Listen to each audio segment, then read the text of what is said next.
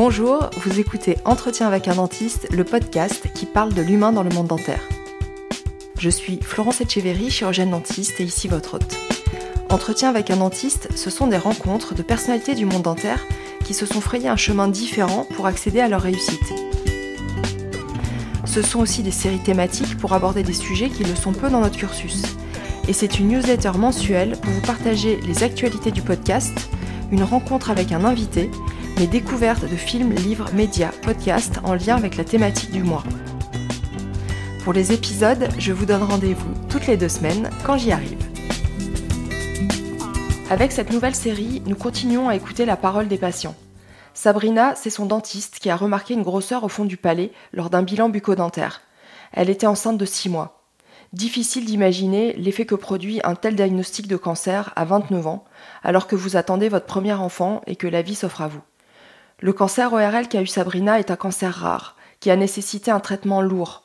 Lourd par les différentes interventions chirurgicales qu'il a fallu recommencer parce que les lambeaux s'étaient nécrosés, lourd par les séquelles qu'ont laissé les thérapies, et lourd parce qu'il touchait au visage. Et parce qu'après avoir souffert dans sa chair, il a fallu en plus affronter le regard de ses proches, de ses collègues, des autres, et faire face à son propre regard dans le miroir. Dans ce troisième épisode, Sabrina nous explique comment elle s'est formée à l'Université des patients, créée par une enseignante-chercheuse, Christine Tourette-Turgis, avec pour volonté de remettre les malades au centre en valorisant leur savoir face à un constat de déshumanisation vis-à-vis des patients atteints de cancer. Avec Sabrina, nous avons évoqué l'importance de transmettre les savoirs expérientiels détenus par les patients ou patientes pour améliorer le parcours de soins de malades.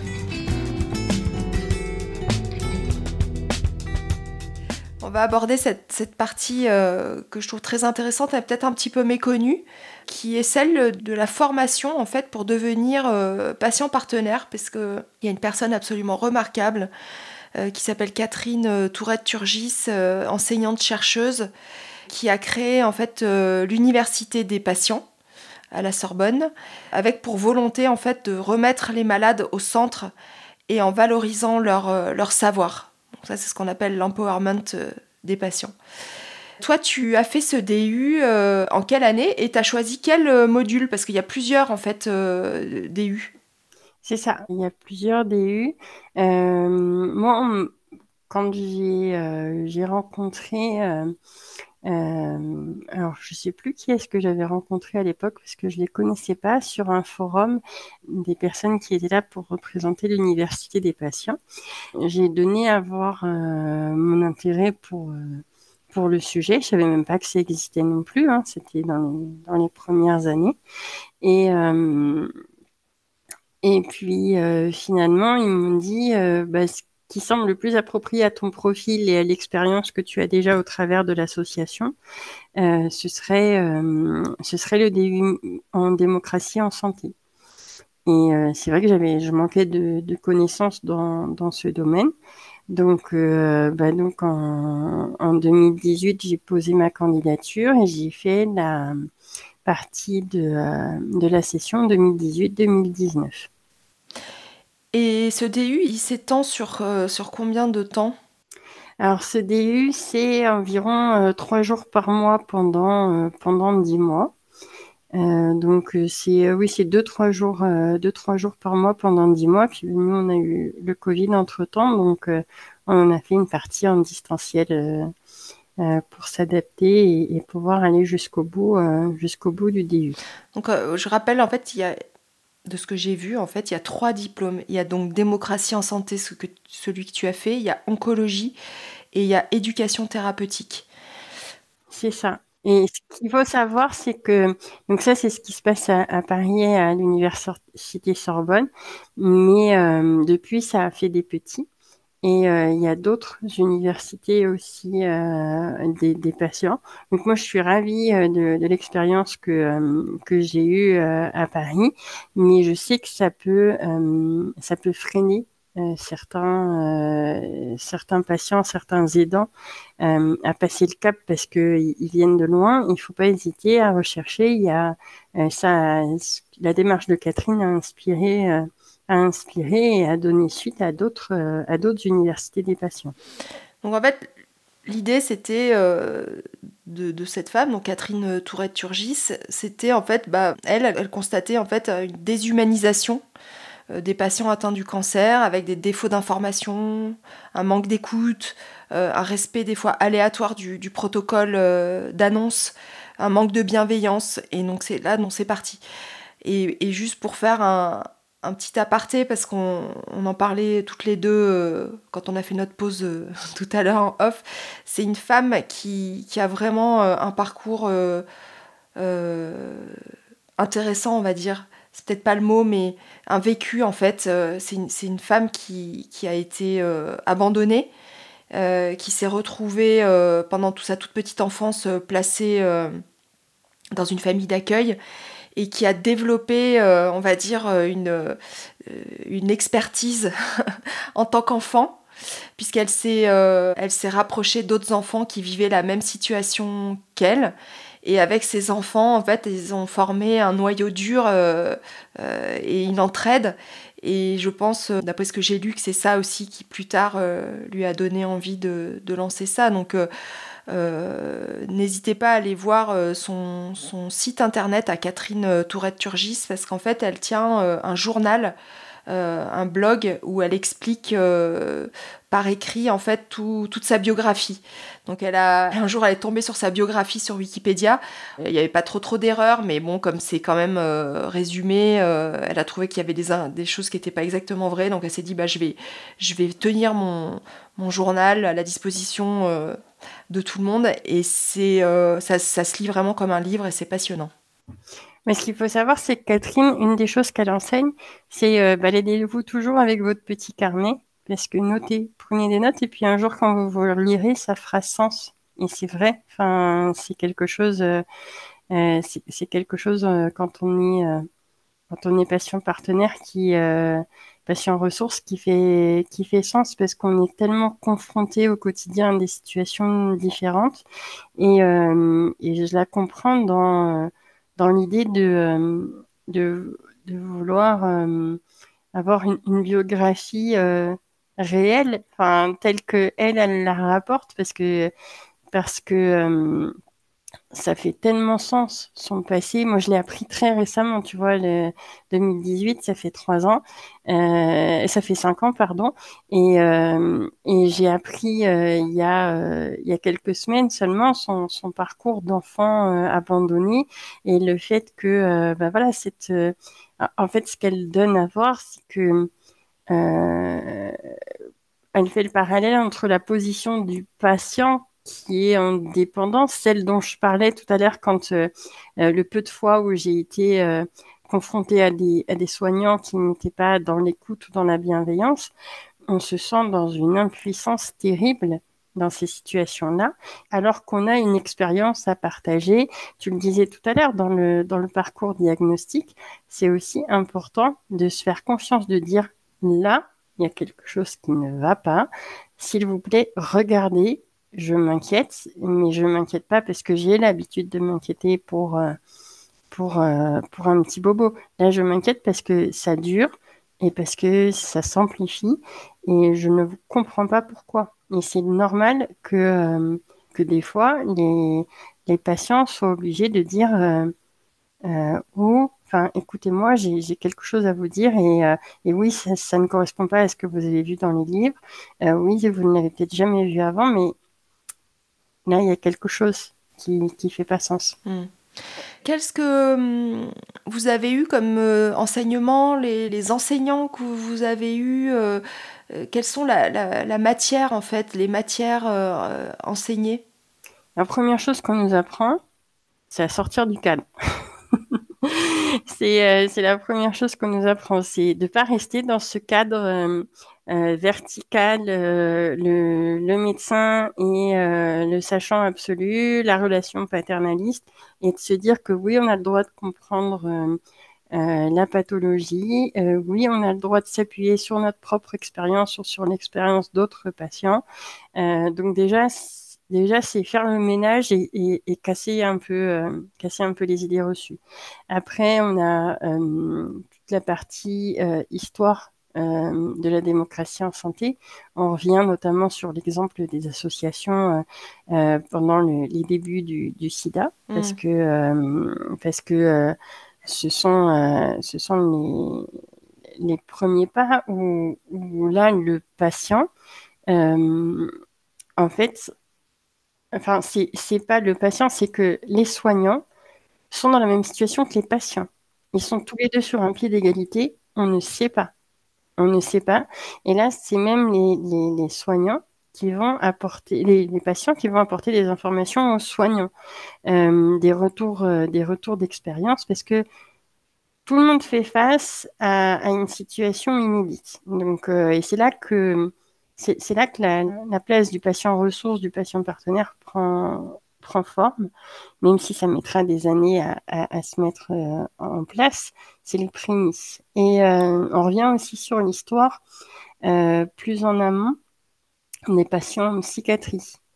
Parce que la psychiatrie, c'est encore un autre domaine où là, on, on mesure difficilement. On mesure sur du déclaratif, pas sur, pas sur comment dire, pas avec un appareil. Il n'y a pas, de biologie, il n'y a pas d'examen tangible. Voilà. Oui, La seule chose sur, laquelle on peut s'appuyer, c'est du déclaratif. Et, le déclaratif, en science, on n'aime pas trop ça. Donc, quelque part, il faut trouver un code, un échange avec le patient pour arriver à pouvoir faire des, des mesures, à pouvoir faire des constats, à, pouvoir euh, identifier des tendances. Mais, euh, là encore, c'est euh, c'est un peu difficile. Donc le, patient, il a une, place à part dans, dans ces pathologies psychiatriques. Donc on revient là-dessus. Et puis petit à petit, on développe bah, sur, sur, sur le fonctionnement du système de santé, sur les principaux acteurs.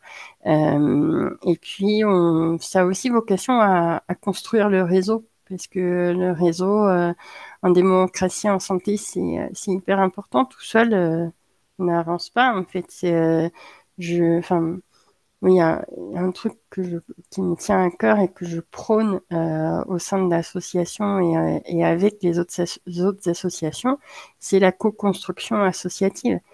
on, a participé à, au développement de, par exemple, du collectif associatif Demain sans HPV euh, pour, euh, pour informer euh, le grand public sur le papillomavirus, mais aussi pour être plus fort auprès des instances pour faire bouger les lignes sur la vaccination, parce qu'il y avait des associations telles qu'Imagine qui étaient déjà très avancé euh, auprès des politiques pour donner à voir l'intérêt de la vaccination, mais pas que pour protéger des cancers du col de l'utérus, mais pour protéger aussi des cancers euh, de la tête et du cou, et aussi des cancers du canal anal, et aussi des cancers de la verge, dont finalement on entend très peu parler, qui concernent aussi les garçons et qui expliquent un peu plus pourquoi il faut faire vacciner les filles et les garçons. Et ça, on y est parvenu euh, alors, parce qu'il y a eu un travail énorme d'Imagine hein, en ce sens. Imagine, c'est une association euh, euh, qui, qui est dédiée aux femmes qui ont des cancers gynécologiques, et aussi parce que on s'est unis autour de, ce collectif associatif. Et, et ça, c'est enfin, primordial quand on a des messages à faire passer auprès du grand public. Et au-delà de l'associatif, on a été suivi par un, nombre, je crois qu'on a plus d'une quinzaine de sociétés savantes qui ont apposé leur logo sur, euh, sur notre flyers d'information. Donc euh, ça fait sens aussi d'y aller ensemble tout en gardant en tête sa propre expérience. C'est là toute la dualité en fait. Hmm. Tout à l'heure, tu parlais euh, de cette médecine paternaliste, donc dont on est quand même un peu, un peu sorti. Euh, il y a eu aussi la loi Kouchner 2002 qui, qui a pas mal œuvré euh, pour le droit des, faire évoluer le droit des patients. Euh, vous, vous, êtes des fatwas et puis d'autres patients experts, des fois, ou partenaires, puisque les deux termes existent, confrontés à encore un, rejet de certains médecins spécialistes par rapport à votre rôle?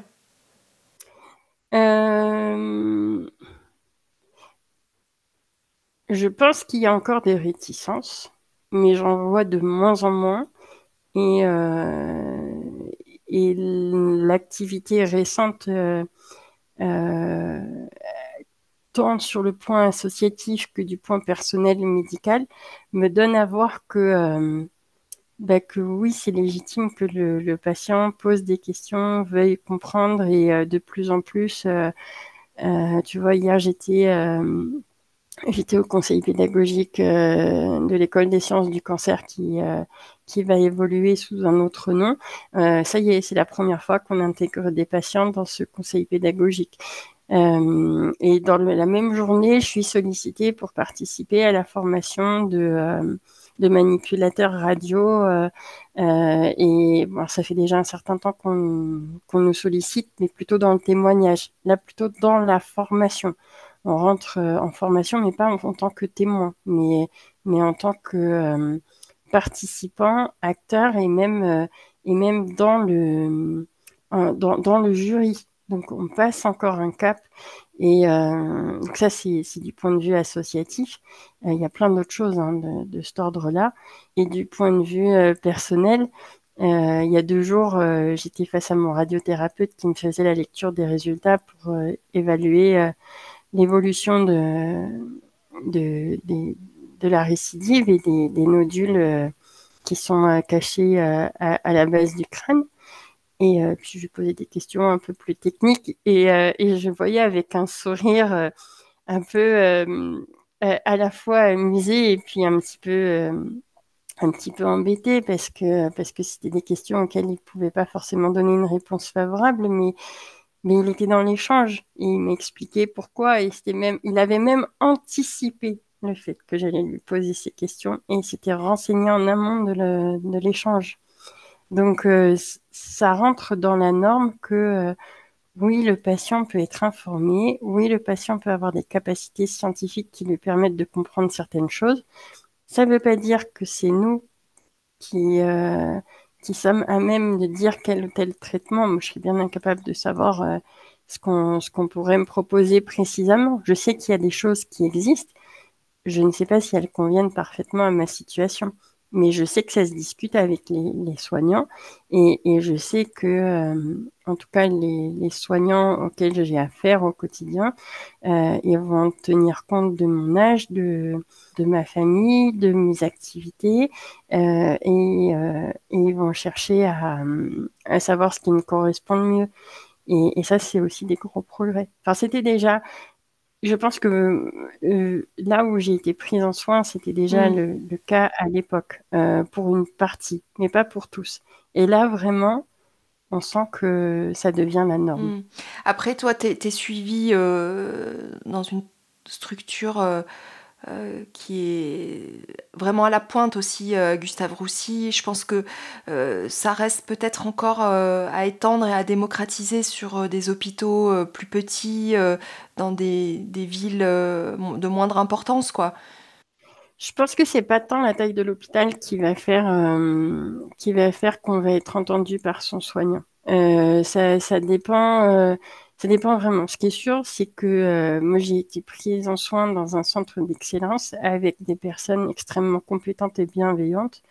Et, euh, et à part, euh, à part les petites anecdotes que j'ai racontées précédemment, franchement, je, au global, j'ai eu beaucoup de chance. Il y avait une posture chez certains soignants il y a 13 ans qui était plus paternaliste, qui maintenant est plus dans l'échange. Euh, est-ce que c'est aussi parce que j'ose poser les questions? Ça, euh, forcément, il y a le tempérament aussi qui joue. Mais, euh, mais ce qui est sûr, c'est que je vois une évolution dans les échanges et auprès des, différents soignants que j'ai côtoyés il y a 13 ans ou que je suis amenée maintenant à côtoyer. Et, et à l'inverse, dans les échanges, tu vois, on a, on échange aussi avec des centres euh, plus petits qui, eux, prennent en charge donc du coup des cancers euh, plus communs. Et on, a aussi des échanges positifs. Donc euh, c'est plutôt une question de, de mentalité, d'ouverture d'esprit, et puis le lac que donne la direction ou pas en fait. Tu sais à peu près combien il y a de, de patients partenaires en France aujourd'hui? Non, j'ai pas. Alors, ça dépend en fait, parce que Qu'est-ce qu'on appelle un patient partenaire? Un patient diplômé qui a le DU. Ah, diplômé, je... je vais te dire une bêtise. Je sais que ça se compte en centaines. Euh, mais euh, j'ai pas envie de te dire de bêtises. Je pense qu'entre 500 et 1000, on est dans le vrai. Parce que finalement, tu peux être patient partenaire. Euh, je ne sais pas si le terme est bien choisi, hein, mais on va dire autoproclamé, c'est-à-dire sans, sans avoir de diplôme. C'est toute la difficulté du sujet. parce que, parce que certains disent on peut être patient partenaire sans être diplômé. Et d'autres euh, disent euh, il faut être diplômé pour être patient partenaire. À mon avis, je pense que euh, on a tous on a tous des compétences intrinsèques qui font qu'on va être plus facilement patient partenaire avec ou sans diplôme. Néanmoins, même si je t'ai dit que ça progressait et qu'il y avait une évolution positive dans la considération des patients partenaires, il faut aussi qu'on montre pas de blanche pour, euh, pour qu'on nous fasse confiance. Le diplôme, ça contribue à ça.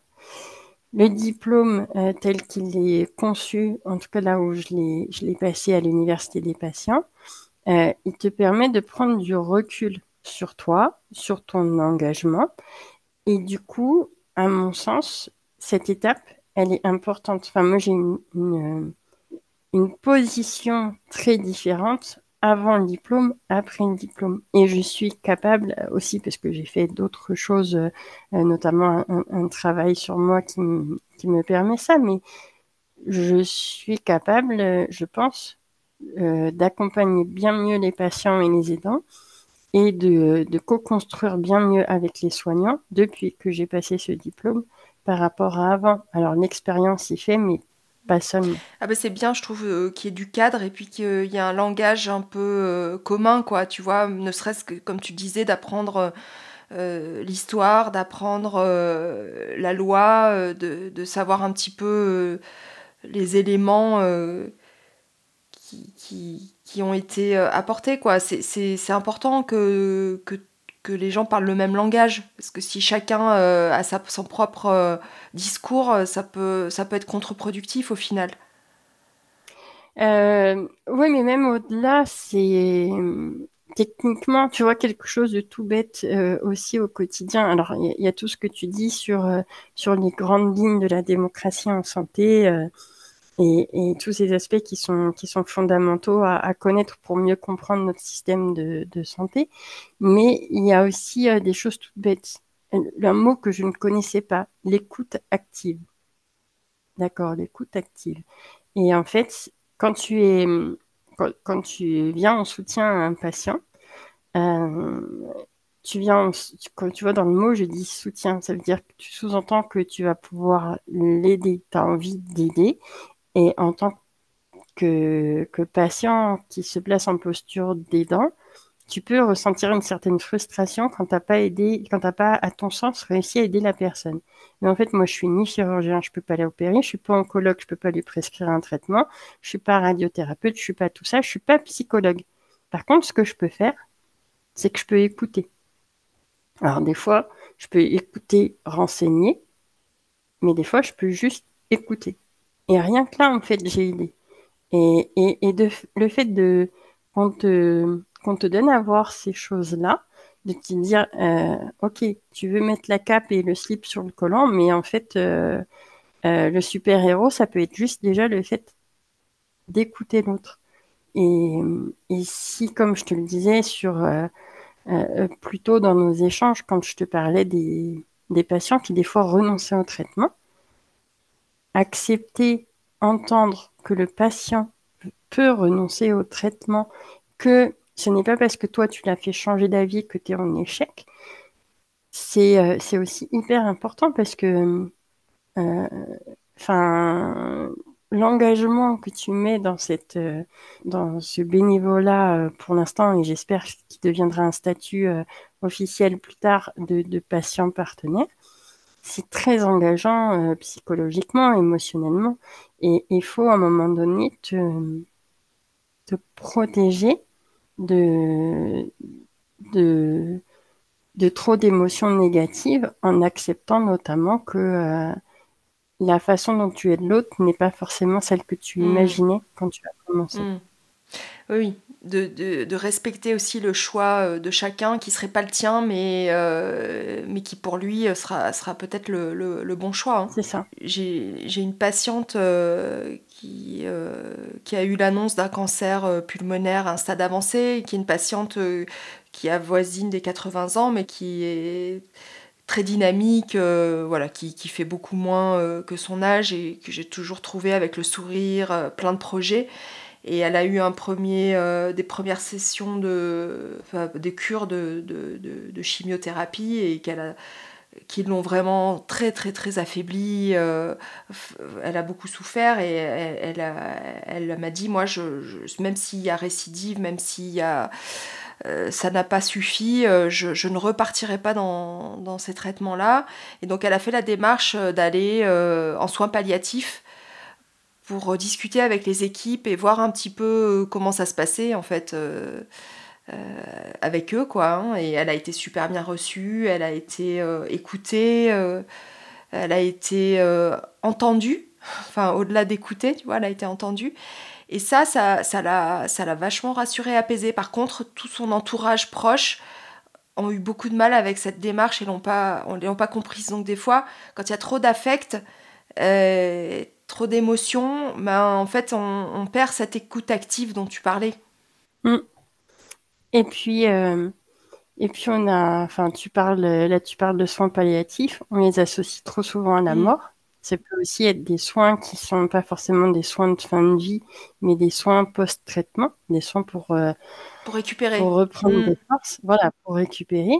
Et, euh, et puis on a, euh, on a ce gros tabou dans nos sociétés, ce gros tabou de la mort. Enfin, on a du mal à en parler, on a du mal à l'accepter et donc à accepter qu'un proche plus encore bah, l'accueille comme tel et je pense que comme on parlait du, physique euh, précédemment avec l'esthétique qui doit être parfaite, euh, la mort on la, on, la repousse, on la repousse, mais à quel prix?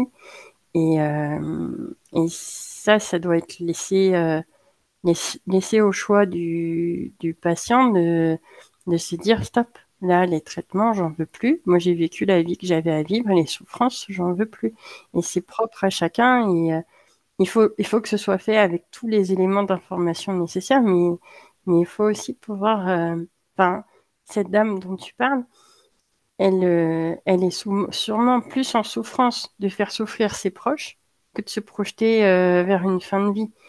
Et, et, aussi difficile que ce soit pour les proches, c'est important d'accepter et d'accompagner dans ce départ et dans cette pour certains cette libération et de se dire ok là elle sera plus avec nous elle va nous manquer mais pendant qu'elle est là on l'aide euh, on l'aide juste au bout rien que rien qu'en se disant tu as fait ce choix on est ok avec toi on t'en veut pas et, euh, c'est ton choix on le respecte et peut-être on ne le comprend pas, mais au moins on le respecte et on ne fait pas culpabiliser. Parce que ça, on oublie trop souvent que les patients, euh, ils culpabilisent énormément de l'effet de leur pathologie sur leurs proches. Hmm. Cette question-là de, de, la fin de vie et, de la mort, euh, c'est des sujets qui sont abordés pendant le DU euh, Pour être très honnête, je sais plus si on l'a abordé pendant le DU, mais je pense que oui, puisque il y a un sujet qui pose beaucoup de questions, c'est la problématique de l'euthanasie. Donc, euh, il me semble que qu'on l'a abordé, mais j'avoue, ça remonte un petit peu pour moi maintenant. j'ai pas, pas une très très bonne mémoire, mais, euh, mais il me semble que oui, au travers de l'euthanasie, notamment. Et, quel est le statut euh, des patients partenaires? Est-ce qu'aujourd'hui la formation existe, mais est-ce que derrière euh, les patients partenaires euh, peuvent être euh, employés dans des services, dans des, hôpitaux. Est-ce qu'il y a vraiment quelque chose qui a été mis en place pour qu'après ils trouvent leur place dans la société autrement qu'en bénévole? Ah, ça, c'est le, combat quotidien de Catherine.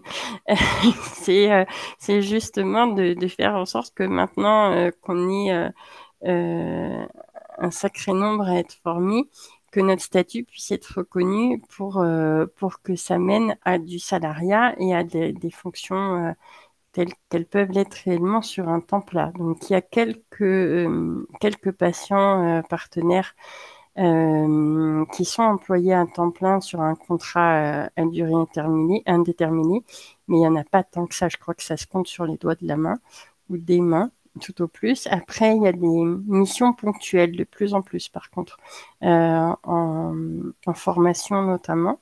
Euh, en, patient père, on reste encore beaucoup sur le, bénévolat, mais en, éducation thérapeutique, on commence aussi à aller vers euh, vers un petit peu du salariat. Donc c'est en train de se mettre en place, mais c'est loin d'être suffisant au regard du besoin parce que, euh, parce que de plus en plus, il y a des, notamment des, moi je fais le lien avec les, infirmières de coordination.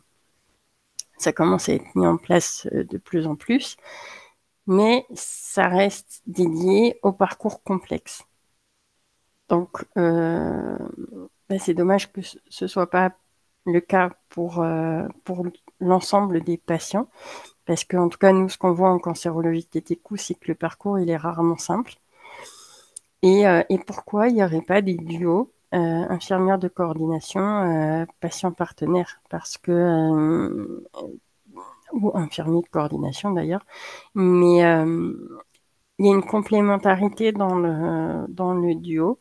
Et, et, et, ça manque, je pense, dans les, dans les, dans les centres de soins, dans les établissements de santé, euh, d'avoir une, une, vision systématique du, du, patient qui porte la voix, euh, qui porte la voix des autres, pour ne serait-ce que des, des choses du quotidien toutes bêtes. Euh, là, j'ai échangé, j'ai avec un, un groupe de, de, soignants dans un établissement, et il y a plein de choses en fait qu'ils ont appris au cours de l'échange avec les patients qui ne connaissaient pas auparavant dans leur propre établissement. Donc, il y a des liens à faire euh, euh, dans, la communication, mais euh, quand la communication est faite par le patient à l'égard des soignants ou à l'égard des patients, il y a des choses différentes qui ressortent, il y a des façons différentes de le dire qui font qu'elles passent pas de la même façon. Et, euh, on a même été sollicité, nous, par des infirmières de coordination euh, en nous disant, euh, voilà, moi je viens d'être affectée au service cancérologie TTQ, mais en gros, de quoi ont besoin les patients? Et c'est nous, association de patients, qui lui avons apporté euh, plein de choses. Alors, c'est pas nous qui l'avons formée, hein, son diplôme d'infirmière, c'est pas nous. Euh, elle avait déjà son expérience, elle avait euh, la coordination, elle connaissait, mais toutes les problématiques cancérologie TTQ, on a pu lui donner à voir une grande partie parce que elle a, il lui en manquait beaucoup. Et bien sûr, elle va continuer à apprendre avec ses fonctions, mais elle nous a clairement dit qu'on avait contribué à, à faciliter sa prise de fonction. Vous avez des échanges aussi avec euh, les administrateurs euh, de, ces structures? Parce que euh, ou est-ce que ça reste vraiment très concentré sur les soignants, les, équipes soignantes, les infirmières, les aides-soignantes? Ou est-ce que tu sens qu'aussi il y, a un intérêt des gens qui sont au-dessus et qui, qui sont, on va dire, peut-être dans le côté fonctionnement de la structure, rentabilité en fait, je pense qu'il y a un enjeu, à partir du moment où il y a un déterminant économique, ça pose question. Donc, euh, donc voilà, nous, ça nous apparaît important au sein de l'association qu'à un moment donné, il y ait des, patients partenaires euh, qui soient dans les structures hospitalières.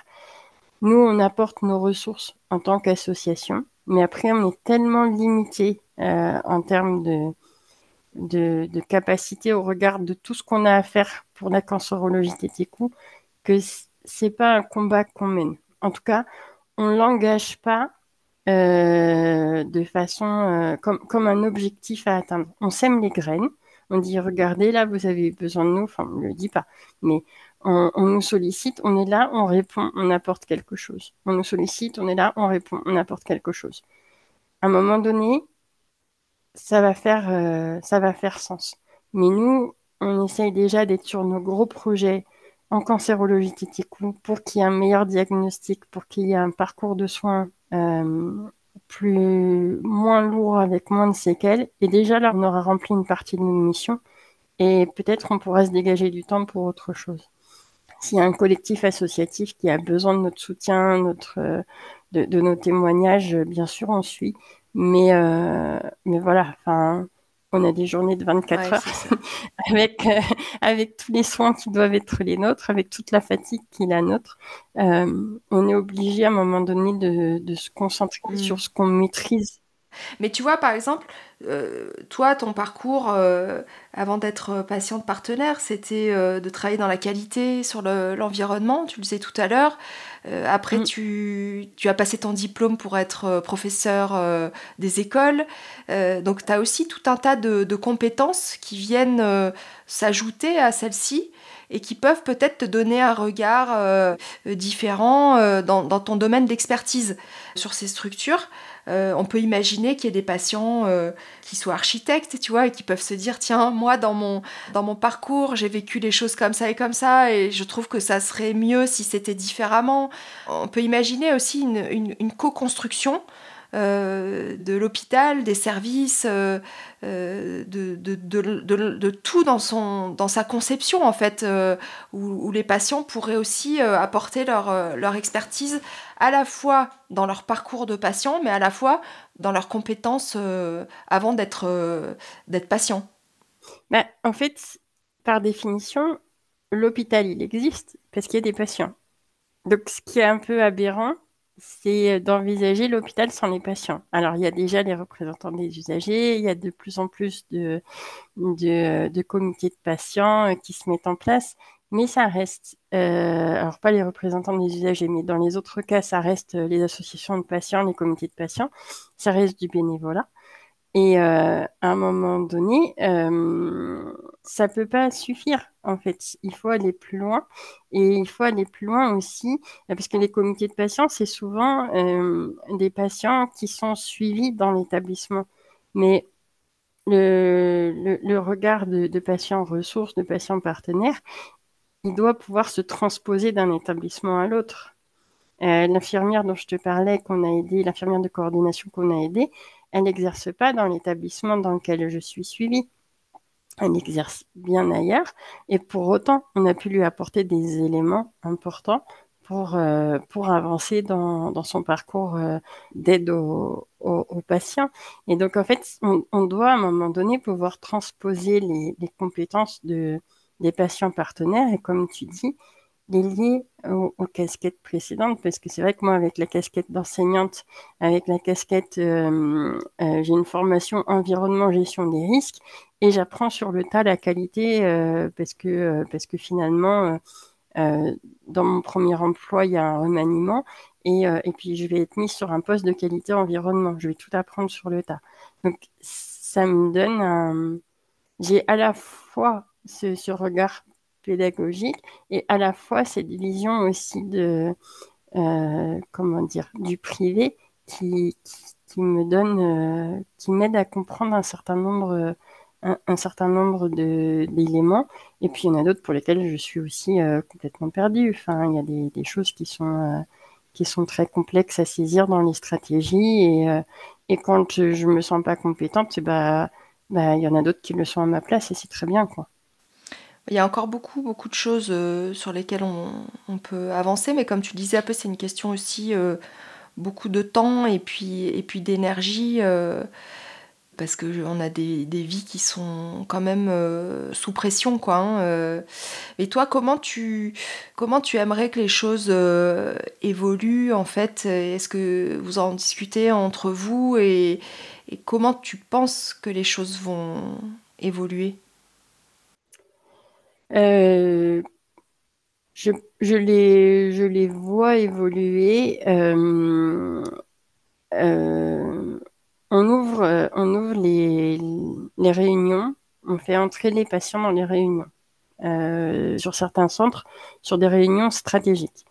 tant qu'on est là oh, pour autre chose pour que pour chauffer le fauteuil, c'est bien. C'est que si on est entendu, c'est bien. Il y a encore des, situations dans lesquelles on est là parce que euh, il faut écrire quelque part qu'il euh, y avait les associations de patients ou les patients partenaires. Ça, c'est beaucoup moins bien. Mais euh, je suis d'une nature optimiste. Je vois quand même les choses évoluer. Euh, entre le moment où j'ai été soignée, entre le moment où j'ai passé le DU et maintenant, il y a une évolution qui est significative. Donc, je pense qu'il faut, il faut pas vouloir il faut pas vouloir striker et, euh, puis euh, rentrer dans l'art euh, en disant il faut les patients tout de suite maintenant. Je pense qu'il faut d'abord donner à voir qu'on peut nous faire confiance, faire nos preuves, comme pour tout ce qu'on fait en fait. Tout ce qui est nouveau, on fait nos preuves. Puis à un moment donné, quand on se rend compte que travailler avec les patients, c'est mieux que travailler sans, eh ben, ça va se faire naturellement. Alors, bien sûr qu'il faut ouvrir un petit peu les portes, bien sûr qu'il faut euh, parfois passer par la fenêtre, euh, mais, euh, mais pas en force, pas dans la violence, mais vraiment dans le donner à voir la, co-construction. Et moi, je pense que, que si on agit comme ça, si on donne à voir qu'on est capable de, de contribuer à améliorer le système de santé, qu'on est capable à euh, d'améliorer les conditions de travail des soignants parce que euh, parce qu'il y a certaines choses que pas que l'on peut faire à leur place, mais que l'on peut faciliter dans l'échange aux patients. Bah déjà, on aura fait une partie du chemin, et puis après, euh, ça va se faire, ça va se faire naturellement. Mais là, il faut qu'on fasse nos preuves et, et qu'on gagne la confiance. The frozen belt of Orion.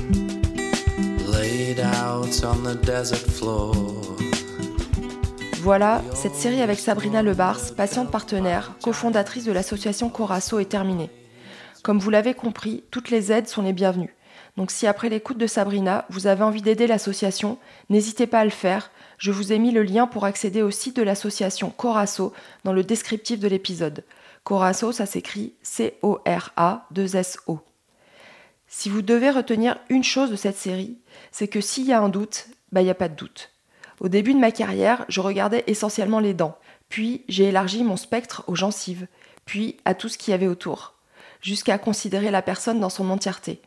J'ai diagnostiqué deux cancers à des stades trop avancés, et je suis certainement passée à côté d'autres.